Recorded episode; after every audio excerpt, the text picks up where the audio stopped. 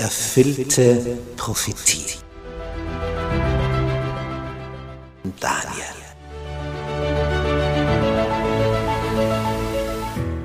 Wir studieren das Thema erfüllte Prophetie anhand des Propheten Daniel.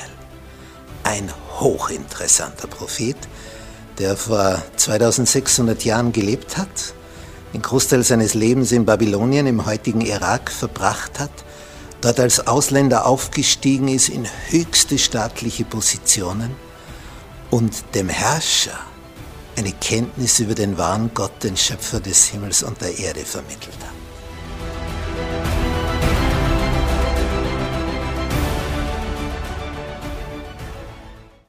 Wir betrachten die Serie Erfüllte Prophetie, der Prophet Daniel, Kapitel 1, Teil 2. Der prophezeite Untergang ist da. Wir lesen im Buch des Propheten Daniel in Kapitel 1, den Vers 2. Und der Herr gab Joachim, den König von Juda, in die Hand Nebukadnezars. Das ist ein Schock. Denn die Israeliten sind ja gewohnt, dass sie einen Gott haben, der ein Gott aller Götter ist, ein Gott, der mächtiger ist als alle anderen Götter, weil das sind in der Fantasiegebilde, die gibt es ja nicht wirklich, und dass er sie zu beschützen vermag vor jedem und jedermann. Und man dachte sich, hier in Jerusalem ist des Herrn Tempel. Also ist das die sicherste Stadt der Welt. Denn wenn hier des Herrn Tempel ist, dann wird ja der Höchste des Universums auf seinen Tempel acht geben und aufpassen, oder?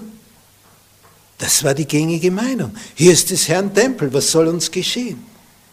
Das Problem ist nur, sieht Gott dass sein Volk, das nach seinem Namen genannt ist, auch noch wirklich in Beziehung zu ihm steht? Ist sein Volk noch in Verbindung? Oder leben sie irgendwie dahin, Gott vergessen, Gott los? Das, denn das Entscheidende ist jetzt nicht das Gebäude, das Bauwerk, der Tempel, und sei er noch so schön, der von Salomo errichtet wurde, von David alles vorbereitet, die Baumaterialien.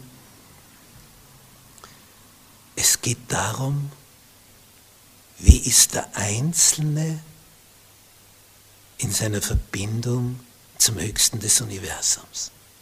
Und wenn das abhanden gekommen ist, dann helfen nicht die Steine und das Gold und Silber des Bauwerks.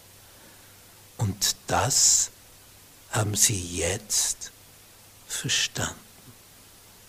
Der Herr gab Joachim, den König von Juda, in die Hand Nebukadnezars, des Königs von Babel.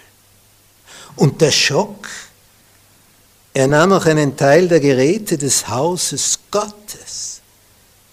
Diese führte er hinweg in das Land Sinea, in das Haus seines Gottes. Und er brachte die Gefäße in die Schatzkammer seines Gottes. Das ist bitter. Nicht nur, dass sie belagert und erobert werden in Jerusalem, sondern dass auch vom Tempel die goldenen, die silbernen Gefäße, die waren natürlich von unschätzbarem Wert, weil Gold und Silber, und das wird abtransportiert.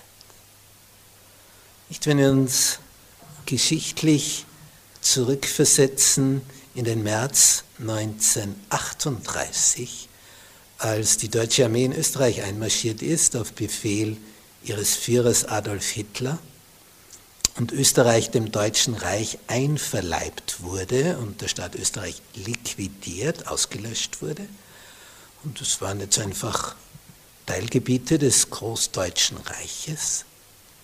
Das Erste, was man tat, als man von Deutschland her das besetzte, es wurden in Wien, in der Nationalbank, die Goldbarren, die dort gehortet worden waren als Reserve für die junge Republik Österreich, die jetzt nur 20 Jahre existierte nach dem Ersten Weltkrieg, dass man diese Goldreserven nach Berlin in die Nationalbank deportiert, das heißt transportiert hat. Es ist immer dasselbe Muster. Wenn man etwas erobert, holt man sich die Schätze. Und so war es auch hier. Der babylonische König holt sich die Schätze aus Juda, aus Jerusalem, in sein Reich.